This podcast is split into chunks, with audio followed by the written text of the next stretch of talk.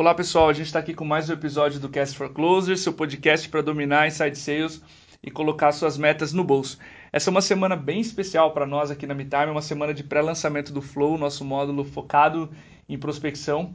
E a gente está iniciando uma série de conteúdos sobre esse tema. A gente já fez alguns episódios sobre prospecção, mas a gente vai aprofundar esses temas em posts e também em podcasts. E o tema de hoje é um tema bem geral. A gente vai fazer fundamentos de uma ótima prospecção. E até para nivelar expectativas, a gente vai falar um pouquinho sobre cada atividade que se faz numa ótima prospecção e futuramente a gente aprofunda os conteúdos em cada uma dessas atividades. E para fazer esse tema com a gente, a gente chamou o Pedro Clivati, VP de vendas da Content Tools. Eu vou pedir para o Pedro se apresentar, mas antes, para quem não conhece a Content Tools, eles têm uma ótima prospecção, tanto inbound quanto outbound, e prospectam leads no Brasil e nos Estados Unidos. Então, nada melhor do que chamar uma empresa com essa expertise para falar de uma ótima prospecção. Então, seja bem-vindo aí, Pedro, teu primeiro episódio aqui com a gente e pode se apresentar também. Obrigado, Diego. É, obrigado pelo convite. Bem legal estar aqui com vocês falando. Eu tenho acompanhado a Meet Time já há algum tempo. Legal. E o crescimento de vocês é motivo de orgulho para toda a comunidade de startups. Massa, é, e como a gente estava conversando até um pouco antes de começar o podcast, Sim. eu acho que vocês estão preenchendo um gap no mercado que é bem importante. Hoje é, eu vejo que a maioria dos clientes da Content Tools, quando a gente começa um trabalho, um projeto em conjunto, a gente está trabalhando na parte de geração de demanda. Sim. Mas uma parte importante de, depois da geração é o fechamento. Sim. É você conseguir Perfeito. dar, é, transformar essas oportunidades que você gerou em, em receita, né? Então, tanto a Midtime quanto vocês, assim, estão fazendo um trabalho excelente para suprir esse gap do mercado. Massa, valeu.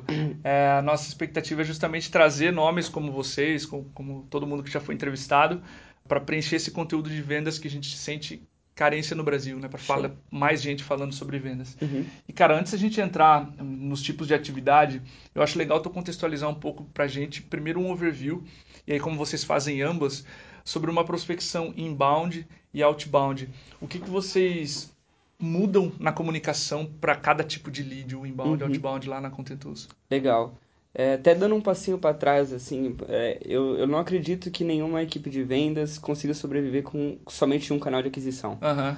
Então, você depender 100% de inbound ou depender 100% de outbound, se você quer alcançar um crescimento exponencial aí, você vai ter que variar um pouco os seus, os seus meios de entradas, né? E, então, dito isso, é, não significa que um ou outro tá, não, não dê certo ou dê mais certo que claro. o outro. É, é uma questão de realmente você variar os seus canais para caso ocorra alguma coisa, você não está dependente 100% daquilo. Uhum, né? Uhum. Então, como é a prospecção, a geração de demanda, ela, ela é a ponta lá do funil, é quando começa uhum. tudo, se você depende 100% de uma coisa que não deu certo, todo o restante vai pagar por isso também, né? Uhum, então, a gente, a gente utiliza tanto a estratégia inbound quanto a estratégia outbound. Uh, na estratégia inbound, uh, se eu fosse pontuar as principais diferenças entre esses dois, e assim, já no momento de venda, já quando a gente está, quando uma oportunidade chegou na mão de um sales rep, de um account executive, eu acredito que a, a oportunidade inbound, ela, a gente tem muito mais dados a respeito daquele lead. Sim, sim. Tá?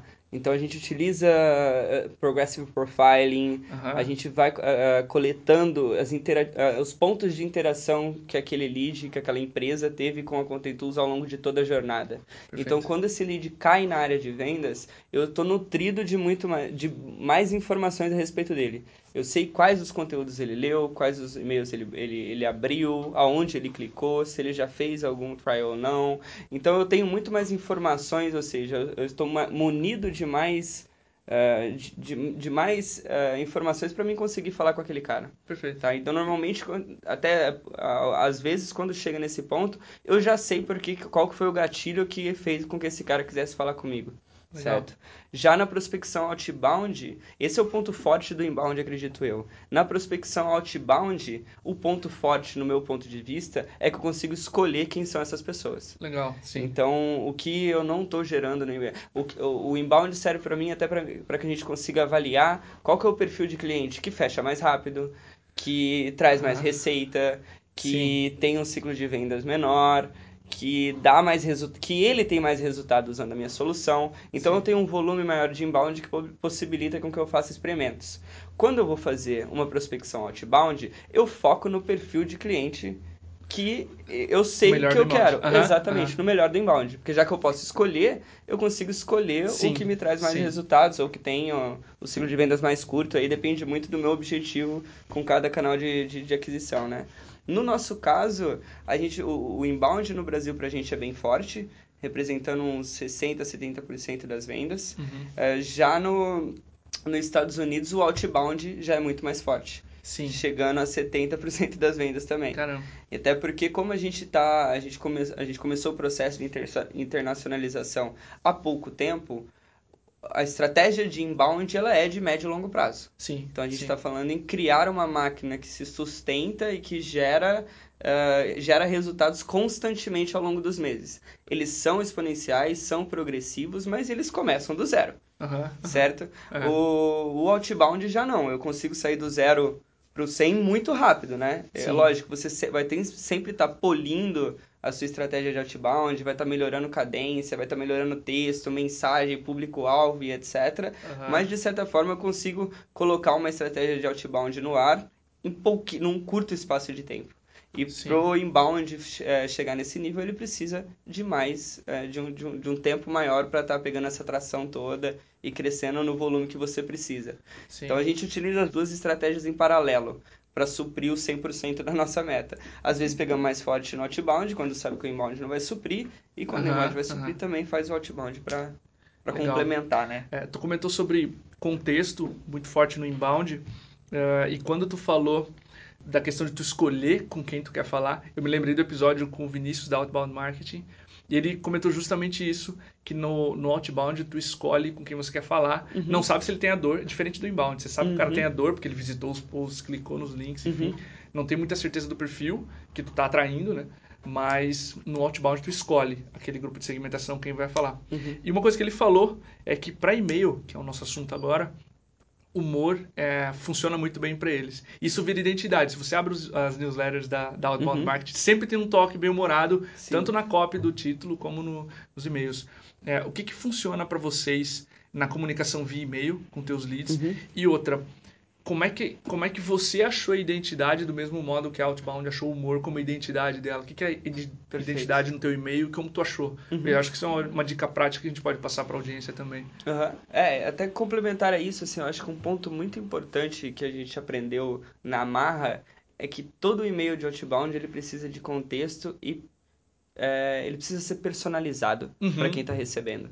Tá? Então, toda vez que a gente cria uma campanha de e-mails, ele foca em uma série de, de critérios que variam e tornam uma simples campanha que era para ser três e-mails em pelo menos uns 12. Uhum. Por quê? Para cada persona, ele tem uma dor específica. Para cada, cada perfil, para cada cargo, ele vai ter é, é, ele vai ter alguma coisa que ecoa melhor com ele, alguma palavra-chave que ecoa melhor com ele, uma dor que ecoa melhor com ele. Para cada perfil de empresa, isso pode variar também. Então, o CMO de uma grande empresa é diferente do CMO de uma startup. Então, isso é primeiro que a gente tem que personalizar muito bem para cada um deles, né? Porque a realidade é diferente e a proposta de valor Sim. que eu entrego também é diferente. Claro. Então, colocando isso na realidade da Content Tools, um redator utiliza a Content Tools de uma forma, um gestor utiliza de outra, Perfeito. um editor utiliza de outra, um diretor de marketing utiliza de outra forma. Então, para cada um deles, eu tenho, apesar de ser o mesmo produto, eu, a proposta de valor acaba se diferenciando um pouco. E eu uhum. tenho que passar essa mensagem uh, no, no, no, no, meus e-mails de outbound, né? Uh, mas voltando à sua pergunta em relação ao humor, eu acho que o que vai ditar se você deve ou não utilizar o, o humor, na verdade, é o público que você está tá buscando, Legal. né? Uhum. No nosso caso, ele é muito voltado para equipes de marketing. Então, ao Sim. utilizar GIFs, cores e humor, funciona muito bem. Sim. A gente tem essa liberdade de ser um pouco mais informal quando eu estou falando com diretores de marketing. Porque é uma área que tem um histórico um pouco mais criativo, Sim. apesar uhum. de agora estar tá virando 100% muito analítico. Uhum.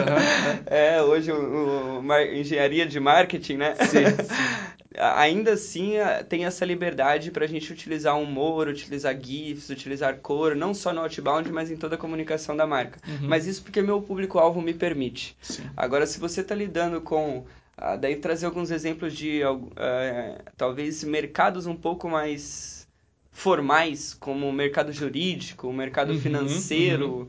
É, quando se seu público-alvo é, é, é, banco ou são C-levels, assim, de empresas maiores, talvez o humor não ecoe tão bem. Uhum.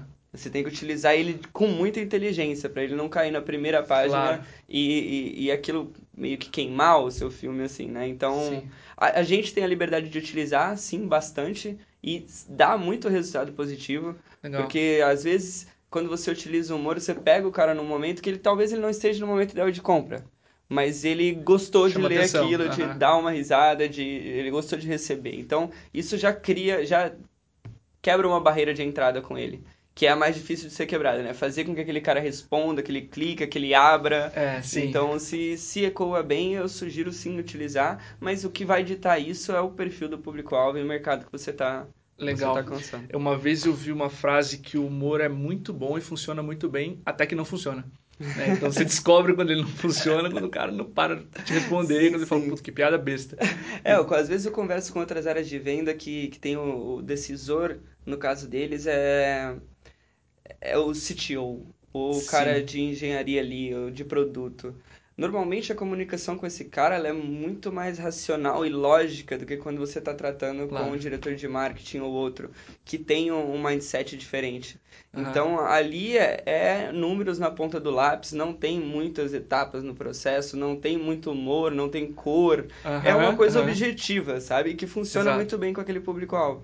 Quando você muda para um diretor de marketing, já é um outro mundo, assim. E lógico, a gente está generalizando, né? Vai sim, ter o sim. desenvolvedor que gosta, assim, de humor, que gosta de cor e gosta de... que se preocupa mais com design, digamos assim. Uh -huh, uh -huh. Mas... E como vai ter o, o, diretor de marketing que não gosta de, disso também. Que é mais formal. Uh -huh. É, mas de uma forma geral, eu vejo que isso influencia bastante, assim. Legal. Tu comentou de público-alvo, público dita a tua linguagem, a tua comunicação, a tua identidade que você vai ter com ele. Uhum. Até falando do nosso público, teve um comentário no blog que eu gostei muito sobre esse assunto que eu vou puxar agora, que é o social selling, que um, do, um dos leitores comentou assim, pô, você pegou a ideia que social selling é muito mais social do que selling, que é relacionamento. Uhum. Então, social selling, independente da cadência que você coloca, para criar um pouco mais de relacionamento Sim. com o teu prospect que tá, às vezes te conhece só no e-mail. Uhum. O que, que funciona bem social para vocês lá na, na Contentus? Legal, legal. Nas nossas mídias de social, daí falando do, do perfil empresa, eu puxo ele bastante como canal de direcionamento. Tá? Então, os posts estão sempre linkados com algum blog post, com algum lançamento de ferramenta ou com alguma ação que eu espero que ele tome. Uhum. Eu trabalho pouco o lado de branding ou imagens com frases ou mesmo o gatinho fofo. Sim, é, sim. Esse lado a gente não trabalha tão forte. Eu trabalho mais um, um, redes sociais como canais de direcionamento para que eu possa trabalhar aquele, aquela visita, aquele lead, aquela oportunidade de outra forma, né? E daí, normalmente, eu, eu, a gente costuma não fazer ofertas de fundo de funil em redes sociais também. O nosso, talvez num, num, num produto B2C, uh, isso ecoe melhor. Eu estou falando do nosso caso, que é um produto B2B, né? Que tem um processo de venda que não é tão complexo, mas ele não, também não é tão simples como comprar uma Coca-Cola ali na rua, uhum, né? Uhum. Então a gente trabalha o social bastante para direcionamento para dentro do meu site, dentro de alguma outra oferta, normalmente topo e meio de funil, para que eu possa nutrir aquele cara antes dele receber uma abordagem ou de, antes dele pedir que a gente aborde ele, né? Isso uhum. por quê? Porque eu consigo focar minha área de vendas mais em, em leads mais qualificados, digamos assim, oportunidades mais tá qualificadas. Tá ótimo, uhum. Se eu jogo sempre uh, no, na, meus canais sociais ofertas de fundo de funil, isso gera demanda, mas a minha taxa de conversão também vai lá para baixo. É, a nossa também. Sim. Então, é, eu acho que isso é bastante de B2B e de produtos que não estão com um conceito tão disseminado no mercado, né? Querendo ou não, a gente está trabalhando com inovação de alguma forma. Sim, é, sim. O objetivo é que isso não seja mais inovação é. no curto prazo, né? É. Mas ainda assim, a gente tem uma, uma tarefa de educar o mercado, assim. Quando eu jogo de social ali dentro, ele tende a quebrar bastante minhas taxas de conversão. Mas uh, eu acho importante analisar bastante não só o número total, né? Tipo assim, ah, quantas visitas eu consigo direcionar de um Facebook para dentro do meu site uhum. ou de um LinkedIn para dentro do meu site, mas de acordo com o seu objetivo em cada rede, ele está sendo alcançado. Então, por exemplo, eu utilizo o LinkedIn já para ofertas mais meio fundo de funil.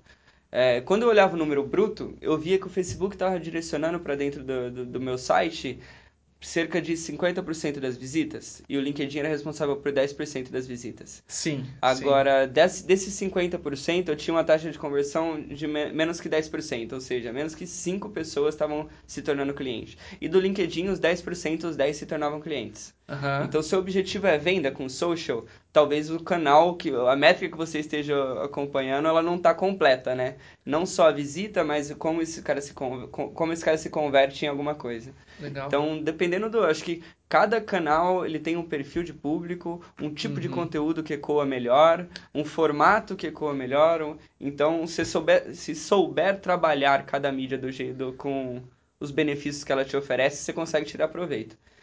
Perfeito. Tá. O, quando a gente conversou com, com o Espina, Felipe Espina, responsável por mídias pagas na, da, da Resultados Digitais, um dos conselhos foi esse, que tu não fizesse em social, social ads, uhum. para quem não te conhece, fundo de funil. Falou, uhum. vai cair.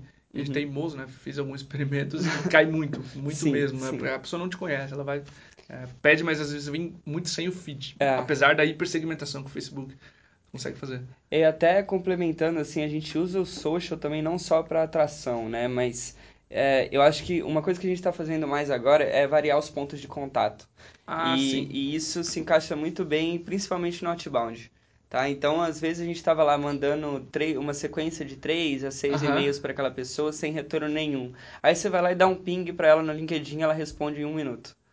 Perfeito. Então, assim, às vezes é, canais diferentes também funcionam. Então, o que a gente está fazendo é incorporando o social dentro dessa, dessas campanhas outbound também. Legal. Então, antes era, um, era composto de não só em campanhas outbound, tá? Até mesmo quando já está em negociação de venda, que você está naquela etapa de follow-up e às vezes parece que o follow-up está te levando a lugar nenhum. Uhum, uhum. É, pode ser que o gargalo esteja em umas fases anteriores, mas a conexão com, com, com, com essa oportunidade com, em diferentes pontos de contato, às vezes ela surte resultado. Então, Sim. Relacionamento. Relacionamento, total. Então, às vezes a gente está compondo uma campanha de, de outbound, por exemplo, uma cadência de seis e-mails para três diferentes pessoas, para tantos diferentes mercados, vão ser lançados tudo aquilo. Uh, e eu coloco, antes a gente fazia bastante o outbound composto com uma ligação telefônica, ou seja, o e-mail e telefone. Sim. E-mail, telefone, e-mail. E-mail, telefone, e-mail. E daí ia fazendo esse intercalado. Agora eu, eu adiciono social dentro disso aí também. Então, e-mail, telefone, não respondeu. E-mail, mais social, não Massa. respondeu. E daí o cara tenta mandar uma mensagem, compartilhar um conteúdo que aquele cara produziu, é, responder um tweet. Ou uhum. seja, tentar realmente se envolver um pouco, se aproximar daquela, da, daquela oportunidade sem ser somente pelos canais tradicionais, e-mail e telefone. Massa, massa. Tem funcionado bem para nós também. Era a Trish Bertuzzi, ela escreveu o Sales Development Playbook, uhum. E ela comenta assim, uma coisa que eu acho fantástica é, o cara, no começo da jornada de compra, ele tá crazy busy, ocupadaço, ele passa para curioso, de curioso para interessado. Uhum. Mais ou menos o que precisa acontecer na tua prospecção. Sim. E uma das coisas mais eficientes que tem no Brasil, em qualquer uhum. mercado que você olhe, é a ligação telefônica. É, como é que vocês transformam o teu lead crazy busy, ocupadaço uhum. e interessado. O que, que funciona de boa uhum. prática nas tuas ligações de prospecção? Você pode Legal. compartilhar com a gente? Cara, a gente criou um framework de, de pain points para cada tipo de empresa, de cada segmento, para cada persona. Uhum. Então isso é meio que uma matriz que a gente que tem mapeado lá, que eu é uma previsão, né? Não é ao certo que você vai realmente pisar no calo daquela pessoa mas a gente sabe o que tem funcionado com cada um deles. Isso foi assim, foi um monte de experimento até a gente chegar nesse ponto, né? Uhum. Mas hoje a gente tem Uh, se o, se o, eu, eu costumo diferenciar de outbound e outreach também, né? Sim. Tem os leads inbound, que a gente chama que é aquele cara que tá pedindo para que a gente entre em contato. Tem os leads outbound que atingiram, ou desculpa, os leads outreach, que eles atingiram uma pontuação alta dentro do meu lead scoring, mas eu, eles não levantaram a mão, não sim, pediram que eu solicitasse contato. E outbound, que não tem nenhum ponto de contato com a Content Tools, possivelmente nem nos conhece. Tá? Então tem esses três, essas três camadas, assim. No lead inbound, ele solicitou contato contato, então, imediato, a gente tem uma meta de até 5 minutos estar tá falando com aquele cara. É, no Outreach, eu já estou munido de muita informação dele também. Porque ele vai respondendo perguntas claro. diferentes, vai tendo interação diferente, e às vezes eu já sei os materiais, eu encontro padrões, né? Ah, Sim. tantos por cento dos meus clientes fecharam, leram aquele determinado conteúdo. Legal. Então, eu já tenho um assunto para puxar com aquele cara Sim. de determinada Perfeito. forma, né? Ah, você tá com alguma dúvida em relação àquele conteúdo? Legal. Pega a, a última conversão e dá uma conversada A calculadora que você preencheu deu Massa. resultado. Uh, e daí, dos leads outbound, o que a gente prega, primeiro esse framework, então esse tem um framework de pain points, eu consigo mapear daí é, uma diferença de persona, de segmento, de tamanho de empresa e de maturidade no marketing digital. Uhum. Então eu cruzo essas quatro variáveis e ele me diz, ó, qual que é o possível pain point desse cara. Legal. É, e segundo é, é o pré-cal é a análise da situação atual daquele cara, que é o, uma etapa de discovery ali que eles têm antes de entrar em contato, onde entra no site dessa pessoa, analisa se está tudo em ordem, analisa se ele tem frequência, tem constância, tem qualidade de conteúdo, tem material conversível, quantos profissionais ele tem diferente publicando ali dentro. Tudo isso pode Sim. ser um gatilho para a gente começar uma conversa. E sempre que a gente vai ligar, daí a gente foi aprendendo algumas coisas ao longo do tempo, mas não ser tão invasivo, mas também não ser tão passivo como se você estivesse pedindo um favor. Sim, putz. É, então, acho que um erro que a gente cometia muito no começo era tentar ligar, quase implorando para a pessoa falar comigo. Na verdade, uh -huh, isso te uh -huh. coloca numa situação, numa posição em que a pessoa está fazendo um favor para você que não é verdade, ela não está fazendo um favor para você. Tem um valor para Ao contrário, você quer ajudar ela, Sim. né? Você está realmente, se você está entrando em contato, e daí é, é um dos benefícios do Outbound, de novo, a gente já vai entrar em contato com empresas que eu sei que elas podem se beneficiar do meu produto. Uhum. Então, na, na, preparação de lista e na qualificação dessa lista, eu já coloco critérios que estão condizentes com o que esse cara vai falar tanto no e-mail quanto no telefone. Uhum. Então, eu avalio lá às vezes o cara não tem frequência de publicações, ele tá, vezes ele não consegue manter uma constância e uma frequência de publicação, que é um dos pilares do marketing de conteúdo. Então eu já sei que aquilo ali é um gargalo dele. Uhum. Ou eu pego uma coisa que funcionou muito bem foi a gente pegar o último conteúdo que aquela pessoa escreveu. Se ela realmente escreveu e eu puxo o assunto falando daquele conteúdo, como Massa. ele escreveu, ele publicou, ele tem um certo proud, ele tá proud assim, uh -huh, né? Uh -huh. Tá orgulhoso daquele daquele conteúdo. E quando você Legal. puxa contato por meio disso, também funciona muito bem. Então, Bacana. Então, a gente foi validando assim até a criação dessa matriz, que é basicamente o cruzamento de várias informações que mostra os pain points mais comuns para cada perfil, cada segmento, cada tamanho de empresa, cada momento. Assim. Legal. A gente usa algo semelhante aqui na MeTime, porque a gente viu que só as informações do RD Station, claro, são menos do que tu precisa. Uhum. Então, o pessoal identificou alguns tipos de persona, que é uma coisa que eu até falei com a Emília quando ela teve no, no podcast. Um segundo grau de informação que você não tem do lead scoring, que você uhum. precisa buscar. Se ele está começando em site sales, é, até porque essa era uma pergunta que a gente fazia em landing page, que as respostas eram variadas uhum. e não condiziam com a realidade, às vezes. Sim. Ele fazia, não sabia o que fazia, enfim. É, então tu procura um segundo grau de informação e uhum. eles têm essa matriz para justamente perceber se a operação de site sales do cara é madura, se ela está iniciante e o spin é totalmente diferente. Eu acho que isso é uma uma dica que funciona muito bem assim, uhum. para essas ligações de discovery. De é, eu acho que a, assim. o a, abrir a porta e conseguir se conectar é a maior barreira.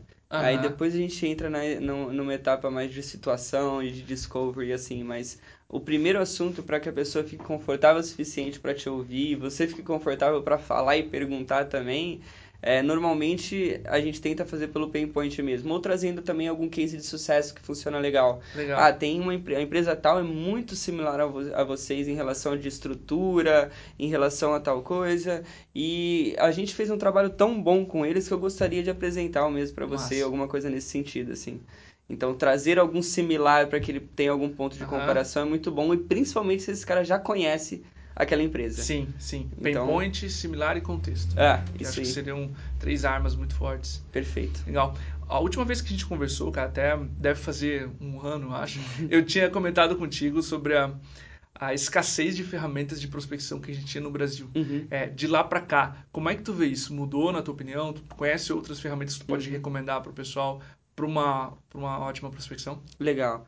É, na, acho que um ano atrás eu estava recém voltando dos Estados Unidos, né? Isso, acho que foi nessa época. E lá a gente fez um trabalho junto com uma investidora nossa, que era GrowthX, que foi meio que uma imersão ali pra gente adaptar os processos que a gente tinha no Brasil para os Estados Unidos. E, na verdade, esse adaptar foi reconstruir tudo. Era um perfil muito diferente de cliente, um, um, jeito de comprar diferente, uma maturidade de mercado diferente. Consequentemente, você vai usar técnicas de aquisição e proposta de valor diferente também. Mas lá foi quando a gente, eu comecei a fazer o inbound, né?